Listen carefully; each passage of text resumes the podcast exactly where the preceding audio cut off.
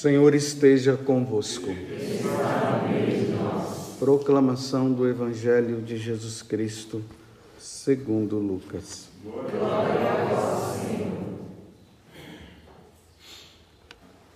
Depois que os mensageiros de João partiram, Jesus começou a falar sobre João às multidões. Que fortes ver no deserto? Um caniço agitado pelo vento? Que fostes ver? Um homem vestido com roupas finas? Ora, os que se vestem com roupas preciosas e vivem no luxo estão nos palácios dos reis. Então, que fostes ver? Um profeta? Eu vos afirmo que sim, e alguém que é mais do que um profeta. É de João que está escrito: Eis que eu envio o meu mensageiro à tua frente. Ele vai preparar o meu caminho diante de ti. Eu vos digo: entre os nascidos de mulher, Ninguém é maior do que João. No entanto, o menor no reino de Deus é maior do que ele.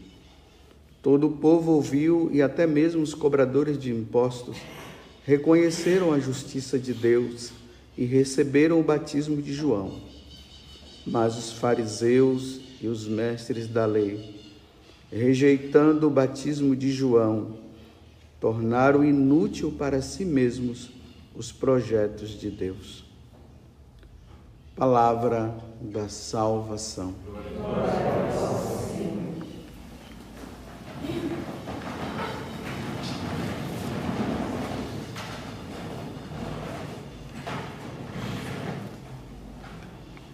partir de amanhã, dia 17 de, de dezembro, a igreja começa a nos preparar para o Natal praticamente uma semana de preparação. Mas enquanto isso não acontece, o evangelho ele ainda se volta para a pessoa de João Batista, que foi aquele que veio para preparar um povo, um povo que estivesse num caminho de conversão e de santidade para poder receber o Senhor. Aí vocês viram esses dias aí, o João Batista já estava preso, ele ia. Ainda não estava previsto a morte dele, mas ele estava lá na prisão. Aí nós sabemos como foi que ele morreu, por questões de ele ter falado para Herodes que ele estava com a mulher do irmão dele. Então Herodíades não gostou disso e mandou matar. Então ele estava lá e aí ele manda um recado para os dois discípulos dele irem e perguntar para Jesus se Jesus realmente era o Messias, era aquele que se estava esperando ou se viria outro. Quer dizer, foi uma técnica que João Batista se utilizou naquele momento para que os discípulos entendessem que João Batista não era o Messias, o Messias era Jesus. Então Jesus vai, foi o evangelho de ontem, mostra para eles, diz assim: olha, fala para João, depois de ele ter feito os milagres todos, tudo isso que vocês acabaram de, de ouvir, de, de ouvir e ver.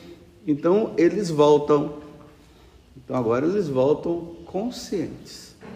Realmente Jesus é o Messias, não é João Batista.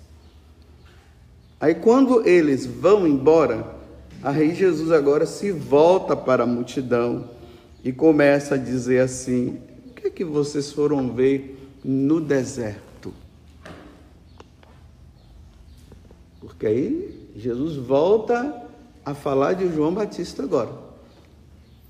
O que é que vocês. O pessoal está ouvindo falar que tem um homem lá no deserto que está falando de uma preparação que todos devem se batizar. Então vocês foram ver o que no, no deserto? Um homem vestido de roupas finas? Aí Jesus está dizendo: não, homem de roupa fina não vai, não fica no deserto, ele fica dentro do palácio. Mas o que é que vocês foram ver? Vocês foram ver um caniço que está lá no. que o vento leva de um lado para o outro? Não, vocês não foram ver um. Vocês não encontraram um caniço, não. Porque João Batista era um homem verdadeiro, então ele tinha uma coluna ereta, não se deixava levar assim. Um fala uma coisa, ele vai, depois outro fala outra coisa, ele vai atrás. Não, ele tinha consciência do que ele estava fazendo. Um homem firme. E além de firme, era um homem que se vestia com roupas meio estranhas, pele de carneiro. Então agora está dizendo, Jesus está dizendo assim, olha, Lá no deserto vocês viram um homem que fala o que vive. Está totalmente desapegado. Não tem apego a esse mundo. Ele está voltado apenas para a eternidade. É isso. Foi esse homem que vocês foram ver lá. Aí Jesus diz assim: bem, mas nasci, mas é um homem, né, que é nascido de, de mulher. Bem, dentre os homens nascidos de mulher, não tem um igual João Batista. O outro só Jesus mesmo. Jesus está mostrando, né? Ele é o maior, mas não está fazendo comparação, ele só está dizendo que uma vez que as pessoas estavam indo ver João Batista, ele, Jesus, era maior do que João Batista. Aí Jesus disse, né? Porém, no reino de Deus, né? Ele é grande aqui, mas no reino de Deus ele é o menor. O que, o que é que isso significa? Lá no céu, a Santíssima Trindade está lá e os anjos. Os anjos são menores do que Deus. Então, lá no reino de Deus, João Batista, ele não é maior do que os anjos. É isso que ele está falando quando ele fala que lá no reino de Deus é, ele é o menor. Ele pode ser o maior aqui dentre os homens, mas no reino de Deus, lá com os anjos, ele é menor. Isso são os santos padres que dão essa interpretação. Ok, mas eu quero ficar com a parte mais importante desse evangelho, que está justamente no final.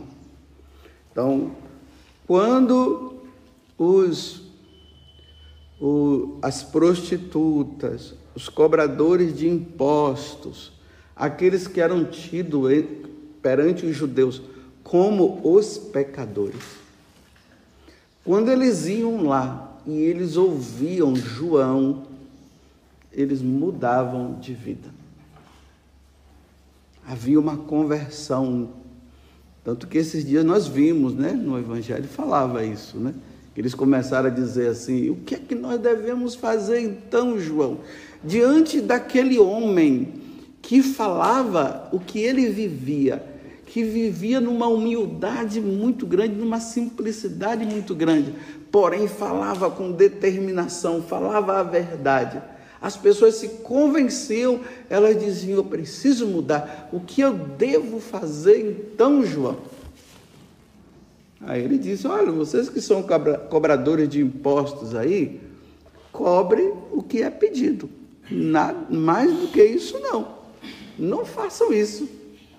Então, as pessoas estavam demonstrando mudança no coração e por isso eles eram batizados. O batismo de arrependimento. Porém, Jesus está dizendo aqui que os fariseus, os mestres da lei, iam lá, olhavam viam João Batista, mas não mudavam de vida, não aceitavam. Ouviam o que João Batista dizia, mas não mudavam o coração.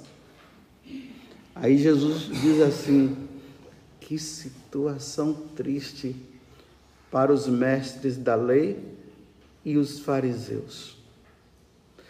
Enquanto os pecadores mudavam de vida ao ouvir João Batista, eles que se consideravam os santos, os melhores, Eles não abriam o coração e por isso eles rejeitavam o batismo que João dava, que era o batismo de arrependimento.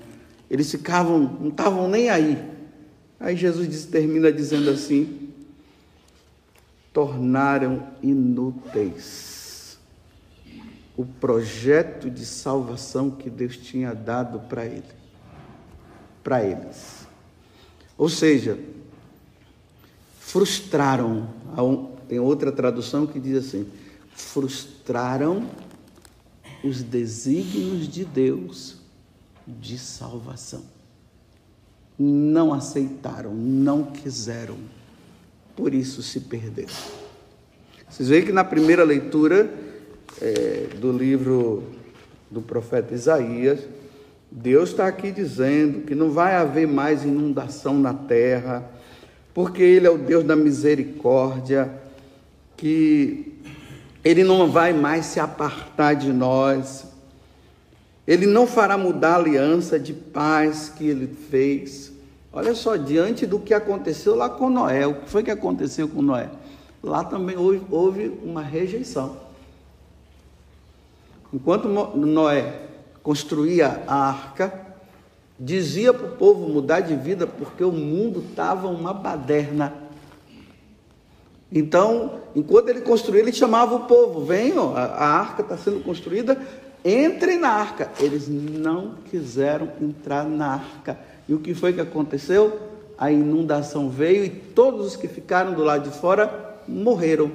Então, vocês vejam o seguinte: Deus, Ele sempre dá a oportunidade para que nós possamos dar a resposta.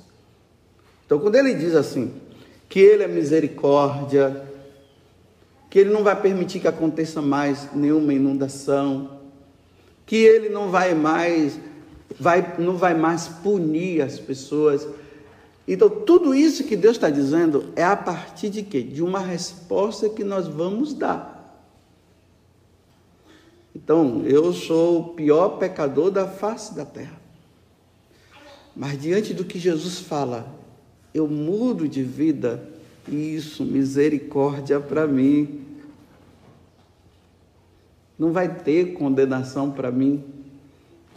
Mudei de vida. Mas se eu reajo de forma diferente, eu não quero saber diante da oportunidade que Deus dá, e eu digo eu não quero, aí sim, meus irmãos, a justiça divina vai acontecer. Porque Deus não vai forçar ninguém a ir para o céu. Como Ele também não vai forçar ninguém a ir para o inferno. Somos nós que decidimos. Como diz no livro do Eclesiástico, Eclesiastes, a água, a, a Eclesiástico, a árvore ela tomba, do lado que ela tomba, ela fica. Não se tem como cortar uma árvore, aí ela vai virando para o lado esquerdo, aí ela cai, aí depois ela volta para o lado direito. Não, ela fica. Então Deus está dizendo: da forma como nós vivemos aqui na terra, nós iremos para a eternidade, ou o céu, ou o inferno, de acordo com o que nós vivemos aqui. Deus não vai forçar mais. Vocês entenderam? Se a pessoa vive numa vida errada, ela não quer saber de Deus, quando ela for para a eternidade, ela vai para o lugar onde Deus não está, porque ela quis viver sem Deus aqui. É isso que está dizendo. Agora ela leva uma vida errada aqui, não quer saber de Deus. Aí na hora que ela vai para a eternidade, aí ela vai para o céu, isso é forçar. Deus não vai forçar. A mesma coisa, se nós levamos uma vida santa aqui, nós iremos para o lugar onde Deus está. Porque nós passamos a vida aqui buscando Deus, indo atrás dele, fazendo de tudo para estar com ele. Então, uma vez que nós fizemos isso, nós iremos para lá. Então, agora veja, voltemos ao Evangelho. Os fariseus não quiseram mudar de vida. eles tiveram a oportunidade. João Batista falou, eles não aceitaram João Batista. Jesus veio e falou, eles não aceitaram Jesus. Não quiseram.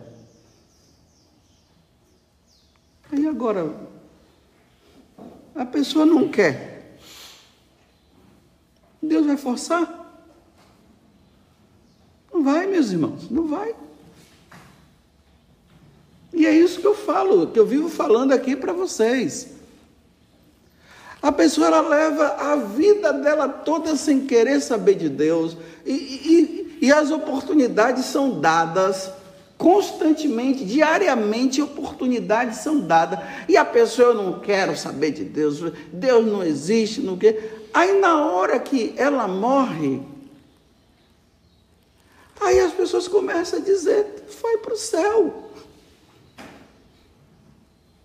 depois de morto.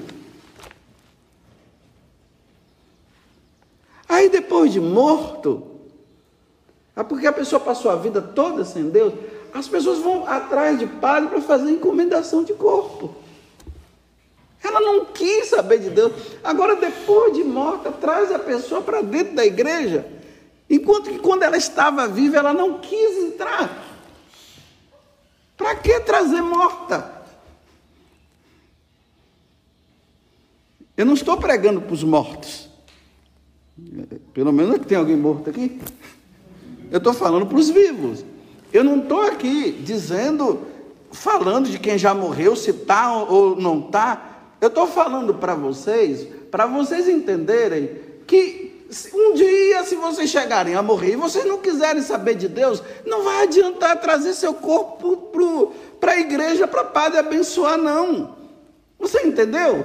Mas pode trazer, quer trazer, traz. O padre vai fazer toda a celebração, vai. Mas ela não quis saber de Deus. Agora, depois de morto, você vai forçar trazer um corpo que já não tem mais vida.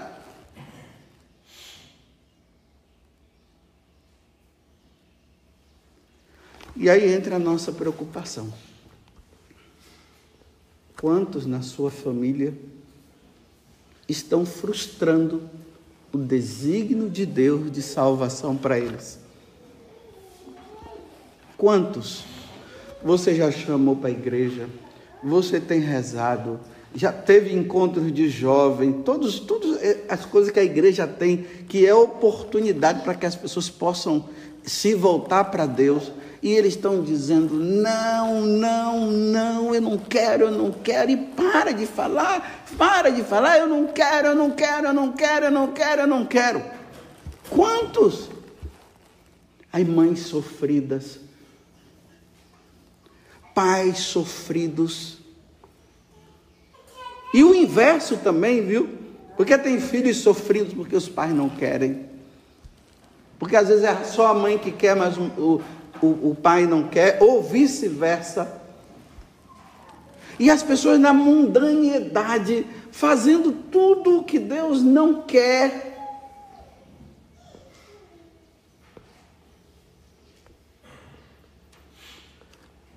Frustrando os desígnios de salvação.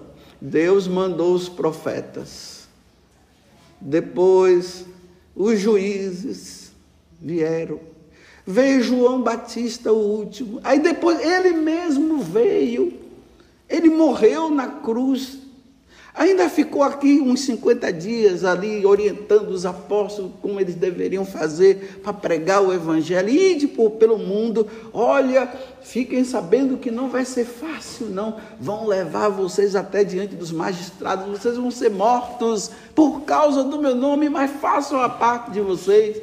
E aí depois nós vamos vendo no futuro, né? Quantos santos morreram para levar esse evangelho, meu Deus do céu.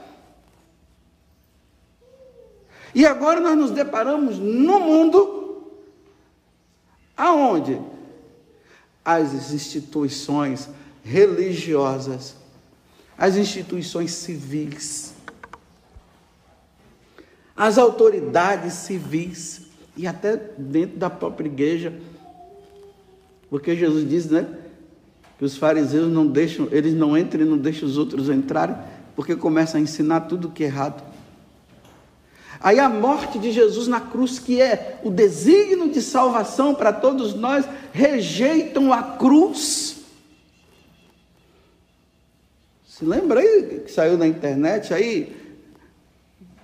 Um pessoal aí pegando a cruz e fazendo um monte de aberração com a cruz? E vão lá, pincham as igrejas. Entram nas igrejas, pegam a hóstia consagrada, jogam em qualquer lugar, levam para profanação. O satanismo está crescendo no mundo, porque estão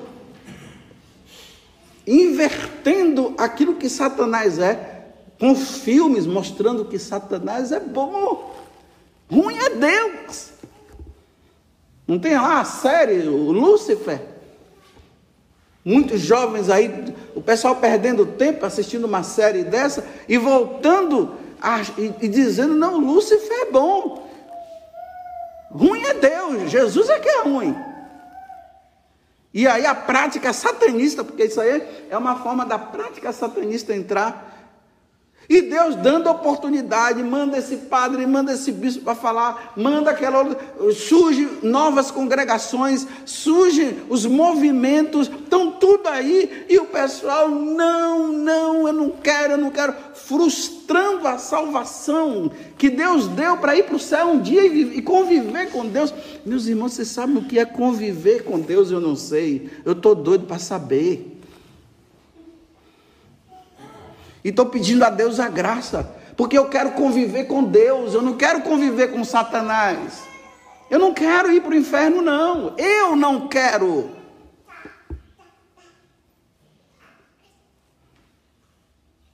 Porque eu sou livre para ir para o inferno ou para ir para o céu. Então, na minha liberdade, eu já decidi, eu quero ir para o céu. Eu quero ir para o céu.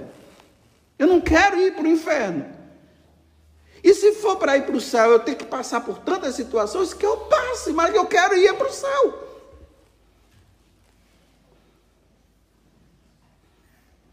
Agora, se o céu não existe, estão dizendo que não existe, eu, eu quero ver. Quando eu morrer, eu vou ver se existe ou não. Como também vai se ver se o inferno existe também, ou não. E aí vai se dando oportunidade. Quantos pais sofrendo com seus filhos adolescentes? Porque eles querem viver com os outros a liberdade. Eu quero ser livre. Mas que liberdade é essa? Liberdade para fumar maconha, liberdade para ir pro, pro shows aí, liberdade para perder a virgindade, liberdade e liber... é essa liberdade que você quer? Isso não é liberdade, isso é escravidão. São os escravos de Satanás. Não frustrem, viu?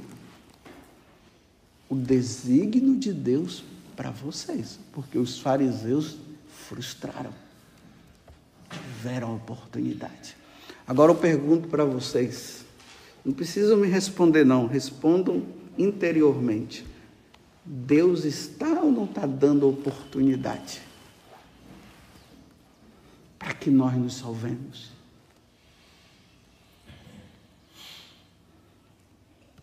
Diariamente.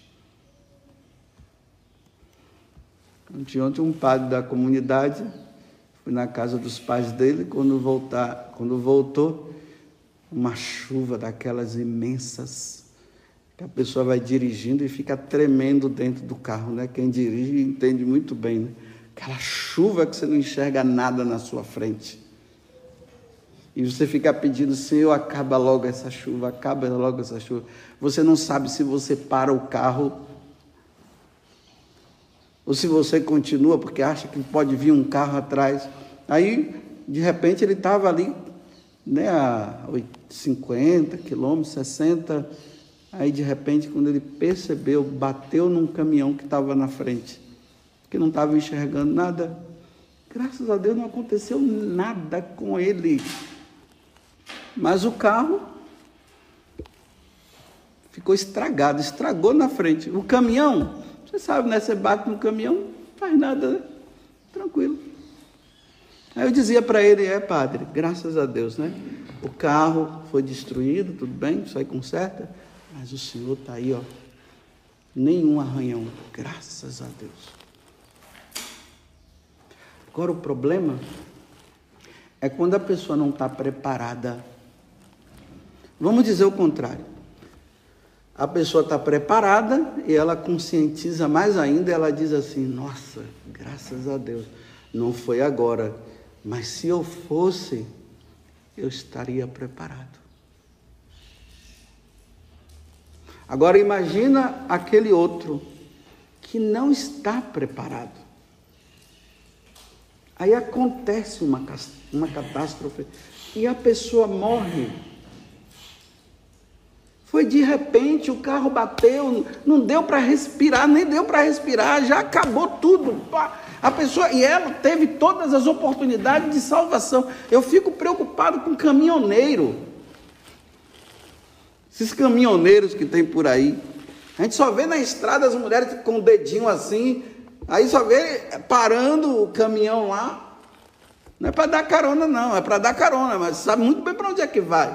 Arriscando a vida diariamente, enquanto já tá, já vai trabalhar, que é um trabalho perigosíssimo, que é para sustentar a família, e eu não estou dizendo que não é para trabalhar, é para trabalhar. Mas aqui eu quero falar, imagina aqueles caminhoneiros que estão frustrando os desígnios de Deus na vida deles, que teve toda a oportunidade de ser um caminhoneiro santo e está na depravação na estrada. Aí vem um carro, bate, morreu, acabou. Aí para a ambulância, leva. Aí depois vem, está no céu. Saiu à noite com uma prostituta. Não se confessou, não. Está no céu. Frustrou. Mas não é mais fácil nós chegarmos e dizermos que está no céu? A gente fica mais tranquilo, né? Do que aceitar que a pessoa poderia ter ido para o inferno. É, mais uma vez estou dizendo, não estou falando de algum caminhoneiro que morreu nessa situação, não estou dizendo que ele está no inferno. Eu estou dizendo para os vivos, para não acontecer isso nem com você e nem comigo. E para isso, e se isso acontecer, meus irmãos, que nós estejamos levando uma vida santa. Bem, vocês já entenderam, né? Então está aqui. Vou terminar dizendo o que eu não vou vou usar a minha, os meus lábios, a minha boca para falar o que Jesus disse. Mas os fariseus e os mestres da lei, então aqui coloque cada um o seu nome, cada um coloque aí sua profissão. Mas o padre José Augusto rejeitou a oportunidade que eu, que Deus deu, tornou inútil para si o seu sacerdócio, frustrando os projetos de Deus.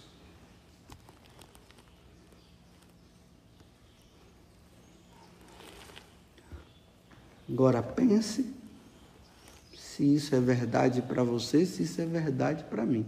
Pode ser que o que eu esteja lendo aqui não seja verdade, colocando o meu nome, como pode ser que seja verdade. Louvado seja nosso Senhor Jesus Cristo. E a nossa mãe, Maria Santíssima.